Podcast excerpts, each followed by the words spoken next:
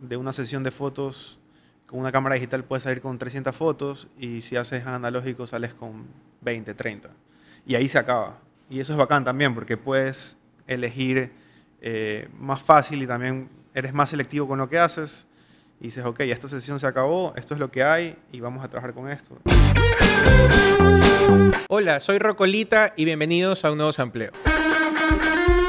La primera vez que conocí a nuestro primer invitado, yo estaba scrolleando en redes y de repente me salieron unas fotos de Mauro Samaniego, de Madrigal, de Da y dije, oye, qué increíbles estas fotos, quién las hizo y quién está haciendo todas estas fotos de estos artistas que tanto escucho. Y de repente preguntando y preguntando a mis amigos que incursionan en la fotografía analógica, me dijeron, mira, es este man, hace tal cosa y tienes que conocer su trabajo. Después caminando por la Panamá entré a un bazar y encontré una foto y se estaba vendiendo un precio súper alto para lo que por lo general uno compra una foto y dije, oye, algo está haciendo este man o de alguna manera se está moviendo para que su fotografía se posicione en ese lugar y sobre todo con artistas independientes. Entonces, hoy tengo el gusto de que esté aquí invitado Vicente Mansur. Bienvenido. Hola, ¿qué tal? Gracias por la invitación. Eh, mi nombre es Vicente y bueno, eh, conversemos. Claro, o sea, primero quiero que me hables sobre la fotografía analógica como tal, porque ha habido un boom de estos últimos años de que todo el mundo quiere su camarita, su rollo, su revelado en blanco y negro. Entonces cuéntame tú como fotógrafo de profesión, ¿cuándo empezó esto? ¿Esto es algo ya que tiene años? ¿Es reciente? Cuéntanos sobre ese boom. Yo creo que empezó ya hace unos cinco años, al menos aquí en Ecuador. Ya existía antes y desapareció por la época, por la era digital todos los laboratorios locales fueron disminuyendo su volumen y fue poco a poco desapareciendo. Y las pocas personas que lo hacían aquí eran laboratorios muy específicos, pero tampoco brindaban una calidad muy buena porque ya no era, ya no era un negocio. Entonces, si tú querías volver a hacer fotografía analógica, tenías que encontrar por tus propios medios. Yo lo empecé a hacer como en el 2016, puede ser, y había un grupito de gente que lo hacía aquí. Y yo me fui haciendo pan a esos manes como para conversar y ver cómo era la onda, porque me interesaba más que nada el look y como la sorpresa, como el trip de la sorpresa y, esperar y todo ese trip. Y poco a poco te vas enterando de cosas, vas aprendiendo cosas. En, internet hay un millón de información. Y yo creo que en esa época éramos muy poquitos los que lo hacíamos o los que lo volvimos a hacer. Y yo dije también en esa época, bueno, capaz en unos tres años, esto empieza a agarrar tracción. Y así ha sido. Igual somos un país que todo llega un poco más tarde, todo llega un poco más eh, restringido y es mucho más difícil encontrar las cosas. O sea, por ejemplo, yo todas las cosas que, que hago me las traigo de afuera. O sea, aquí no venden nada. Entonces es un poco ese, esa es un poco la barrera del tema, pero la plena que sí es bacán. Eh, mucha gente lo está disfrutando, sobre todo gente más joven, es lo que he visto, ahora. Que lo usan para fiestas, para conciertos, para eh, solo jodas o cosas así. Entonces creo que si es que, si es que si hubiese algún tipo más de apoyo, yo que sé, alguna empresa que entre más grande, sería más masivo, pero igual como que está ahorita, poco a poco va subiendo, poco a poco, creo yo. ¿Y en qué momento aparece la música? Porque yo te digo, yo me topé con tus fotos de Madrigal, de Mauro Samaniego. Estaba en una gira de Mauro a inicios de, del 2023 y de repente veo este póster de estas fotos y digo, uy, qué bacán. Y de repente veo en las letras chiquitas, arroba Viser. Entonces, ¿en qué momento eh, aparecen todos estos músicos independientes y cómo, se da todo para que tú les tomes fotos? Eh, realmente no fue algo que yo eh, me dedico o, o, lo he querido hacer. Yo, desde que empecé a hacer fotografías, en el 2015-16, yo hacía fotos de conciertos, pero para mí. Y siempre me gustó. Y de ahí empecé a hacer retratos de gente, sin, o sea, sin ningún tipo de, intención. Y de fotos que hice en conciertos también a, a, diferentes bandas, por ahí me contactaba alguien y me decía como que, oye, tú me puedes hacer las fotos de esto de aquí, pero no creo que era algo como que yo supiera hacer fotos de bandas realmente, sino era porque seguía mi trabajo de, retrato, de fotografía de calle o documental, entonces querían como un poco ese estilo llevarlo a su, a su estética. Y casualmente poco a poco me empezaron a contactar gente de música, eh, te digo, fue una casualidad realmente. Primero una cantante, después otra banda, después otra banda y así. Y después ya me di cuenta que ya había fotografiado cinco o seis bandas, o cantantes o músicos. Y bueno, eso me di cuenta hace poco también. Dije, como ya fotografiado a algunas personas de este, de este trip, sí está chévere. Y ya hace poco también me contactó otra. Entonces, no sé, igual, se ha ido dando así naturalmente, orgánicamente. ¿Y cómo es tomarle fotos a los artistas independientes locales? O sea, son manes rayados, son yonkis, son manes súper relajados, excéntricos. ¿Cómo es tomarle una foto a los músicos independientes? No es nada diferente a hacer eh, algún trabajo comercial o de moda o documental. Siempre, o sea, siempre trato de que sea algo que sea natural, que se muestren ellos tal como son no creo que he hecho algún trabajo que sea algo muy mega producido o algo que sea completamente exagerado. Siempre es como que los manes tripeando en, su onda y siempre llegamos a ese punto en el que ya todo el mundo está cómodo y ya las fotos empiezan como que a, funcionar. Principio siempre pasa que, que todo el mundo está incómodo, que todo el mundo está así como tenso y como que nadie se suelta y ya poco a poco vas conversando y ya poco a poco la gente va mostrándose también. Y eso es lo que siempre trato de hacer. No creo que hasta ahora no, no me ha tocado algún caso especial o raro. O sea, todo el mundo es diferente igual.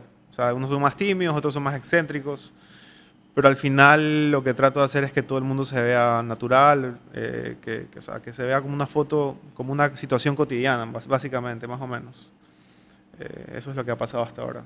¿Y por qué el formato? O sea, yo recuerdo eh, que tenía de chiquito, yo salía de viaje y mi mamá me mandaba una cámara desechable, los rollos, era algo como que súper normal, algo familiar se podría decir. Entonces, un momento a otro, no sé, vino la tecnología y de repente todo era más inmediato, digital. Eh, ¿Por qué seguir con el formato analógico? Y también, por ejemplo, veo que se imprimen también las fotos, papel fotográfico, tintes, mm, eh, químicos, que sé que trabajas con todo eso. ¿Por qué seguir en ese formato o por qué involucrarte de fondo en ese formato? Yo creo que igual no es que un formato sea mejor que el otro. Me gusta también lo digital. Eh, igual toda la colorización que hago digital la trato de llevar a, ese punto eh, que se vea un poco más con ese look y color analógico. Eh, pienso que, para mí al menos, lo, que, lo atractivo del medio, del formato, es el, look final, el color, la textura, se ve como un poco más tangible, se ve un poco más, este, sí puede ser nostálgico, eh, los tonos son diferentes, la definición tampoco no es tan, tan marcada, o sea, a mí tampoco me gustan las fotografías que son muy contrastadas, muy marcadas, muy definidas, muy, muy sharp. Entonces tiene todos esos elementos que hacen que tal vez sea un poco más suave el look, el color, y eso es lo que me atrae a mí. Me gusta también que es súper limitado, o sea, por ejemplo, de una sesión de fotos con una cámara digital puedes salir con 300 fotos y si haces analógico sales con 20, 30. Y ahí se acaba. Y eso es bacán también porque puedes elegir eh, más fácil y también eres más selectivo con lo que haces y dices, ok, esta sesión se acabó, esto es lo que hay y vamos a trabajar con esto. En vez de tener un chorro de fotos que tal vez, tal vez no vas a usar. Eso creo que me gusta también. Me gusta también como ver, hacer las fotos y después esperar un rato y verlas y después imprimirlas y ver el color y cambiar el color y jugar con eso. Y al final como que tiene todo este, todo este proceso que es mucho más divertido realmente. O sea, lo hago por diversión realmente también. O sea, es súper más divertido, atractivo y atractivo hacerlo que irse solo a lo digital. Esa sería la diferencia. Por ejemplo, yo sigo el trabajo, no sé, de artistas como Stills. Eh, conversábamos antes de la entrevista. Entonces, el man que trabaja con Bad Bunny, tiene esta productora uh -huh. the City, es uno de los directores de fotografía más reconocidos a nivel mundial y no se encuentra, creo que ni una sola foto de él. Creo que una de las primeras fotos que él publicó en Instagram es un autorretrato. Entonces, conversábamos un poco sobre esto de mostrarte. Entonces, veo tus redes sociales y encuentro full fotografías, enlaces de tus galerías virtuales y todo pero se me hizo difícil encontrar tu rostro. Entonces, para ti es algo que tú te comunicas a través de tu obra o sientes que es como que, bueno, vean mis fotos y no me vean a mí. ¿Cómo te sientes estando aquí presente, por ejemplo, en un podcast, en una entrevista? No para nada salir en nada, sí. Tengo una foto que es la que reciclo todos los años, que me la tomé hace cinco años, creo. Me la tomó un pana y esa es la única foto que tengo que uso. No me gusta salir en videos ni, ni, ni en, ni en fotos ni nada de eso. O sea, me gusta hacer mis fotos y, y ya, o sea, si es que me gusta conversar también, obviamente, pero no me gusta exponerme tanto. Me gusta mostrar mis fotos y si hay gente que le gusta, me parece bacán. Y básicamente así es como me he manejado todo este tiempo. Hasta que vino Ruidosa Caracola y te sacó en Sí, un podcast. Realmente para mí, eh, como ir a una entrevista, para mí es, no sé, no, no, no me siento tan cómodo de entrada. Pero bueno, me pareció chévere lo que me, lo que me propusiste. Es algo que tampoco he hecho. Entonces me pareció. Utilizaste una adecuado. palabra clave que es la exposición. Entonces, yo he visto, como te decía anteriormente, he visto tu obra en diferentes lugares y que está valorada en un precio que obviamente no es lo que de pronto una persona promedio podría pagar por eso. Entonces, coméntame un poco sobre el valor que se le da a una fotografía. Porque también entiendo desde cosas como, bueno, un enmarcado, el vidrio, ese tipo de cosas que le da un valor. Obviamente el, el valor que tú le das a tu obra, pero también te sientes así, como un artista, como una persona que está vendiendo su obra y también si hay un mercado para esta foto en el país. Eh, definitivamente no me siento como un artista, me siento como un fotógrafo que... O sea, a mí me gusta imprimir fotos, me gusta hacer fotos, me gusta tener una idea y, y hacer la idea o encontrarme algo que... Encontrarme cosas que fotografiar también. Me gusta mucho salir a la calle, tomar fotos, tomar fotos en viajes o tener algo en la cabeza y hacerlo también. Eh, eso es lo que más me gusta. No siento que soy artista en sí, eh, siento que tengo una recolección de imágenes y creo que las imágenes van ganando valor según el tiempo, eh, según el valor que también la gente le da. Tú ves el mercado también un poco cómo se mueve, el tamaño de las fotografías y también ves afuera el tipo de recepción que está teniendo. Entonces, en base a eso, tú puedes darle un valor. También vas ganando confianza con el tiempo. Al principio vendes unas fotos y dices, chuta, no, creo que estoy muy caro y realmente no estás caro. Y eso es como que con el tiempo. O sea, al principio eh, he hecho algunas muestras y jamás imaginé vender fotos tampoco. Y poco a poco se fue dando, pero de una manera así también, como te digo, como súper natural, súper orgánica. Y poco a poco la gente también va, no sé, te va preguntando, se va interesando. Y creo que eso ha sido mi manera de, de hacer las cosas también. Tampoco creo que, no, nunca voy a lanzar una foto así. O sea, esperaría algún día, obviamente. He visto fotos en 5 mil dólares y valores así astronómicos, pero no, no, realmente yo lo manejo de una manera más, más sencilla y poco a poco. Y el valor que le dan los músicos, porque una cosa es el valor monetario, un valor de galería, un valor del material que utilizas, por ejemplo, en el laboratorio. Pero el valor que le dan los músicos, tú, tú sientes que es como que algo que los músicos están pendientes de su estética, de tener una buena foto, que cada vez, por ejemplo, tienes colegas que también toman fotos a otros artistas. ¿Sientes que hay una valoración de decir, oye, voy a sacar mi música, mi disco, mi single, lo que sea, y necesito una buena foto, necesito un buen fotógrafo y que salga de la manera que yo quiero? ¿Tú sientes Yo que hay que, eso? yo creo que ahorita está más valorado, porque ahora es todo mucho más visual, mucho más competitivo. Las redes sociales también están todo el tiempo compitiendo quién hace más, quién se ve mejor, quién así. O sea, aunque no lo quieran decir, igual es un poco así. Y creo que ahorita eh, sí se valora mucho más como una estética más, más elaborada, mejor terminada. eh, y siento que la- los músicos o la gente en general está buscando un poco eso, como algo más único, algo que no se vea igual ni repetitivo y algo que los haga destacar, algo que se vea interesante o chévere a primera vista, porque igual el poco tiempo que tienes para ver eh, redes sociales, te vas pasando imágenes, imágenes hasta que algo te, te llame la atención. Y creo que antes, no sé, antes tampoco, bueno, ahora hay muchos más fotógrafos también que antes. Entonces creo que antes habían muy pocos que hacían eh, fotografía de música o, y así. Y ahora hay muchos más, muchas más eh, ofertas. Y creo que la gente está buscando como esa diferenciación. Creo que ahora se valora más y se paga mejor también, puede ser. Igual es un, es un mercado difícil también. Y de todas estas fotos que has tomado de artistas locales, ¿hay alguna sesión que recuerdes como que digas, mira, esta fue en un lugar súper recóndito, esta fue como que en unas condiciones difíciles, o esta es la que más recuerdo? Porque, bueno, también está la cuestión de que no es como que una obligación de que sea fan, obviamente, del cantante o del artista. O sea, no Ajá. tiene que gustarte, eso está completamente claro. Pero, por ejemplo, alguna sesión, por ejemplo, la de Dapón, que es la que yo te digo, yo fue la primera que vi. Fue una foto de Mauro, de hecho, que vi, pero después vi que salió en el disco eh, que acabo de lanzar Dapón. Entonces, si nos puedes contar un poco sobre eso, sobre cómo fue esa sesión, en qué lugares fue, porque sé que hubo unas residencias por ahí con otros fotógrafos, después unos lugares en ciertas partes de la sierra. De pronto que nos cuentes sobre estas sesiones y cómo es todo este trip de meterte y hacer una sesión con una banda o con un solista. Sí, generalmente hay eh, bandas que no, o sea, no he escuchado mucho, he escuchado muy poquito y, y tienen esta idea específica para, para, una canción y te mandan la canción. Y te dicen, mira, escucha esta canción porque esta es la canción que quiero hacer la portada. Entonces, tripea qué te imaginas y te ponen también como que toda la, la responsabilidad a ti también para que tú más o menos pienses. Y por ahí también ellos tienen una idea, pero también quieres que tú imagines y, des un, feedback.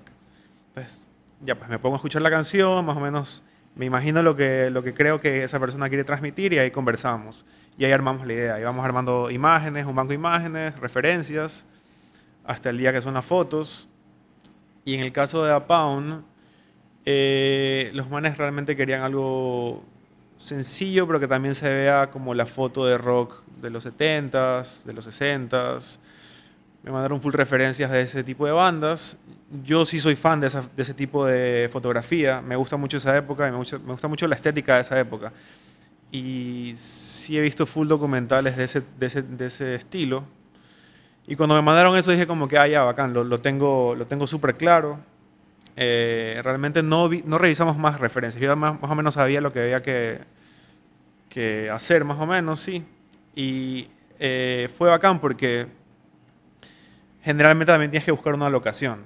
Y ese es un tema que es un poco complicado, es tedioso, porque casi nunca hay buenas locaciones. Eh, y los manes ya tenían una, una locación que era en una... Ah, en Yaruquí, es una finca, una, una casa de campo. Una casa de campo antigua, una estética increíble además, porque todo era como antiguo, todo estaba suspendido en el tiempo, todo era así como súper de los 80s, de los 70s. Eh, y era en el campo, en la sierra. Era un, o sea, full árboles, full vegetación, full plantas y la casa en medio. Ir allá fue bacán porque había demasiados spots para hacer fotos. Sea, en cada esquina de la casa había un lugar bacán, alrededor de la casa también, de ahí tenían una piscina vacía abandonada, de ahí había un árbol increíble que habían flores de colores alrededor. Entonces cuando yo llegué dije, puta, increíble, ya está, o sea, fuimos, fuimos con ellos recorriendo todo el lugar, dijimos, ya vamos a hacer aquí, aquí, aquí, aquí, y ya más o menos sé lo que vamos a hacer. Y la foto de la portada es en la sala de la casa, porque hay una alfombra así también con un color súper bacán, antigua, el sofá también era como unas florcitas, creo, y todo tenía casi como full textura y color, y colores tenues también.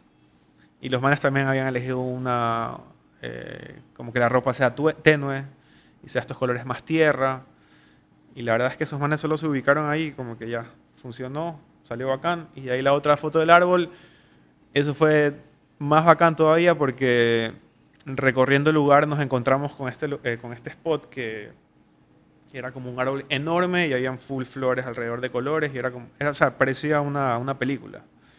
Y ahí hicimos la segunda foto. Eh, esa fue como, bueno, esa fue la más reciente y la que más recuerdo últimamente. De ahí el problema principal son las locaciones. Para mí siempre ese ha sido un problema, como que encontrar una buena locación, porque sí creo que es como que la mitad de la foto, la locación, al menos en fotografía de, este tipo. Creo que la locación sea interesante. Claro, pero hemos hablado, bueno, de música independiente local, o sea, de cómo ha sido este approach de Vicente como fotógrafo ah, cumpliendo una labor pero también, no sé, a mí se me hace difícil imaginar una persona, independientemente de la profesión, de que no escuche música. Entonces, no tiene que ser por obligación música local. Sé que fotografía, no sé, Macho Muchacho, Madrigal, otros artistas. Pero, ¿cuál es la música que da vuelta en tu cabeza? O sea, que, por ejemplo, si yo te digo, ¿sabes qué? Mira, quisiera tomarle fotos a tal banda o esta fue la banda que me influenció cuando era más joven o mi banda local, que la primera que escuché aquí cuando tenía 15, 10 años si te tocara hablar de música, ¿cuáles serían los primeros nombres que se te vinieran a la mente? Eh, a mí me encanta la música. No soy tan seguidor de la música local eh, porque realmente no me ha llegado tanto. O sea, no, no, no, he tenido la oportunidad de, escuchar tanto. pero me encanta la música, me encanta la fotografía de, la de música, o sea, me encanta el, arte de, los discos, cómo se toman el tiempo en producir las, las portadas, eh, documentales, fotografía de archivo. Eh, a mí me gusta el funk, me gusta el soul, me gusta mucho el rock de los 70s y me gusta todo ese trip. Si tuviera que nombrar una banda o algo que me gustaría fotografiar, pues también me encanta toda la estética que hizo Yamiroquai en su época todas esas fotografías, todos los álbumes, me parece increíble y eso es algo que a mí, claro, me encantaría fotografiar. Ese, ese, estilo, o, bandas grandes, orquestas, ese tipo de, fotografías. Me gusta también mucho la, la fotografía de, la, de, la, salsa, como que las portadas de Willy Colón, ese, ese tipo de fotografía también me gusta y ese tipo de música también. Fotografiar eso sería también increíble. Y realmente ese es el tipo de música que a mí me gusta ahorita, que escucho actualmente. Eh, sí, sobre todo eh, funk, soul, eh, rock, sí, independiente. Hablando de música, bueno, es un mundo amplio y también hablando de, de los formatos, del analógico, del digital y todo, o sea, es muy amplio también. Pero también está esto de como, bueno, está también, no sé, como banda, como músicos, yo he escuchado mucho esto como que, oye, el sonido perfecto, el, el máster perfecto, la mezcla perfecta. de pronto no exista, pero por ejemplo tú como fotógrafo, con, toda esta experiencia que tienes, de pronto no existe la foto perfecta, pero para ti cuáles serían como que, bueno, para que una fotografía, una sesión o un producto audiovisual que incluya tu fotografía salga de la mejor manera, ¿cuál tú crees que son los requisitos básicos? Supongamos una banda nos está escuchando y dice, oye, quiero contratar a Vicente Mansur para que haga una foto conmigo. Entonces, como, ¿qué recomendaciones darías para decir, oye, ¿quieres una buena foto? Estas son de pronto, más que los requisitos, los parámetros que yo considero que son importantes para que sea esta fotografía? Chuta, es una pregunta un poco difícil porque igual es súper subjetivo todo. Em, o sea, creo que tienen que tener claro quiénes son también. O sea, eh, claro su estilo, su personalidad, lo que quieren transmitir. Eh, tienen que tener como un, alguna especie de, trip ya definido. Em, creo que eso es lo más importante. Y de ahí que se sientan, o sea, que se sientan cómodos también al ser fotografiados y que tengan una idea clara en, el tipo de sí, estética que quieren transmitir.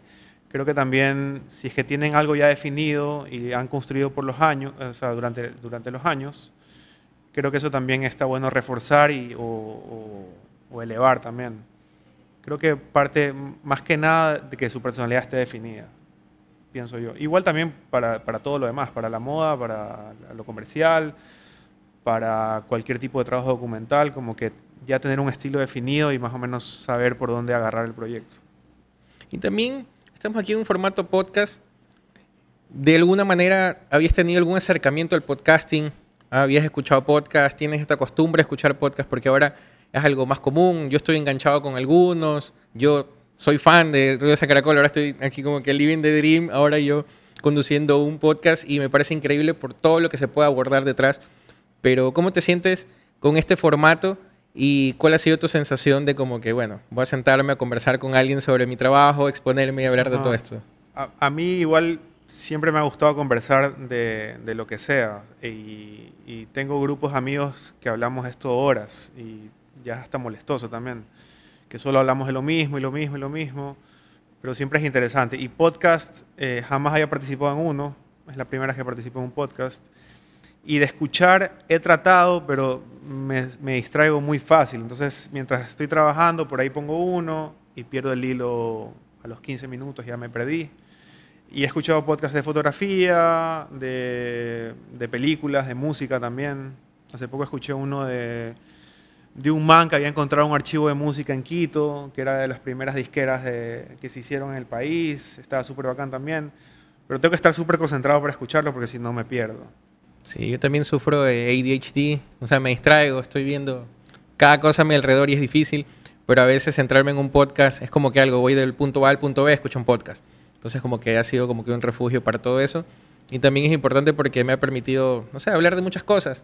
Entonces yo creo que, por ejemplo, incluso esta conversación de pronto no hubiera sido posible si no hubiera sido por este formato podcast. Entonces creo que es chévere, o sea, hablar también del formato y ver el approach que pueden tener diferentes, porque de aquí, ¿quién quita? O sea, el podcast de, de Viser y empiezas a hablar y ese tipo de cosas, o sea, es también una Creo- posibilidad, ¿no? Creo que en algún momento lo hemos conversado con panas, pero no ha sido algo como, como un tema serio, sino solo de hacer un podcast hablando cualquier huevada que generalmente hacemos. Pero no creo que nunca haría, creo que nunca haría un podcast de fotografía. O No sé, puede ser. ¿Quién sabe?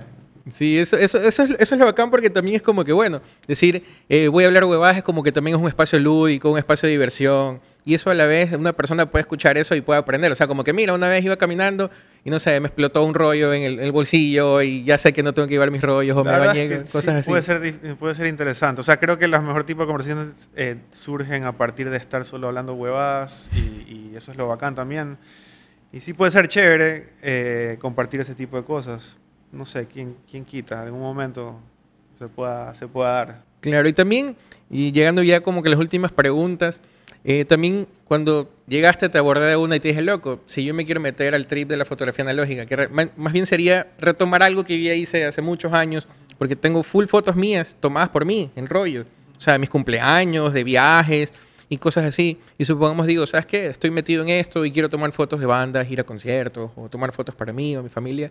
¿Cuál sería tu recomendación? Más allá de simplemente tomar fotos, eh, lo que mejor, o sea, lo que más puedo recomendar es consumir fotografía. Eso es lo eso es básico, o sea, eso es principal. Consumir fotografía porque al consumir fotografía tú vas a empezar a, a- a ver otro tipo de cosas, a entrenar un poco la manera en la que miras, a, a- interesarte por cómo otros miran, a intentar hacer también tu, tu- tu versión de eso. Y así vas mejorando y así vas eh, ejercitando eso. Pero creo que lo más chévere o lo más eh, divertido en sí es solo hacerlo por, por hacerlo, o sea, por, el acto en sí, que es lo, es lo bacán. Porque una vez que te liberas también de eso, ya no estás pensando en que si va a salir bien, si va a salir mal, sino estás disfrutándolo realmente, que eso debería ser.